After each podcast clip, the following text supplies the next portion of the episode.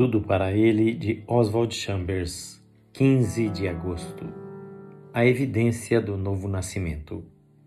Você deve nascer de novo. João 3, 7.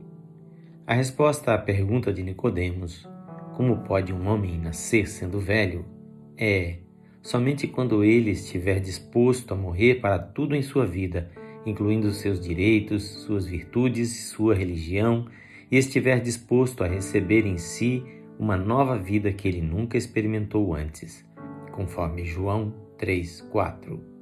Essa nova vida se manifesta em nosso arrependimento consciente e em nossa santidade inconsciente.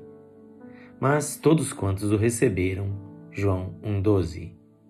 O meu conhecimento de Jesus é o resultado da minha própria percepção espiritual interna ou é apenas o que aprendi ouvindo os outros?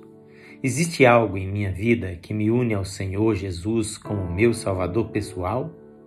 Minha história espiritual deve ter como fundamento subjacente um conhecimento pessoal de Jesus. Nascer de novo significa que eu vejo Jesus. Se alguém não nascer de novo, não pode ver o reino de Deus. João 3:3.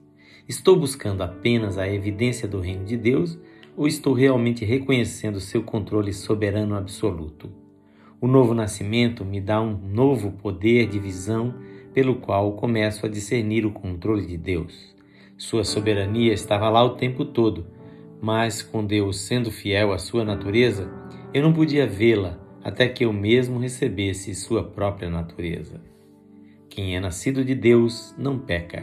1 de João 3:9 Estou procurando parar de pecar ou realmente parei? Nascer de Deus significa que tenho seu poder sobrenatural para parar de pecar. A Bíblia nunca pergunta: um cristão pode pecar? A Bíblia afirma enfaticamente que um cristão não deve pecar. A obra do novo nascimento está sendo efetiva em nós quando não cometemos pecado. Não é apenas que temos o poder de não pecar, mas que realmente paramos de pecar. No entanto, 1 de João 3,9 não significa que não há mais a possibilidade de pecar. Significa simplesmente que, se obedecemos à vida de Deus em nós, podemos ter vitória plena sobre o pecado. Quem faz esta leitura é seu amigo, Pastor Edson Grando. Que o Senhor Jesus abençoe a sua vida e que você viva em vitória sobre todo o pecado.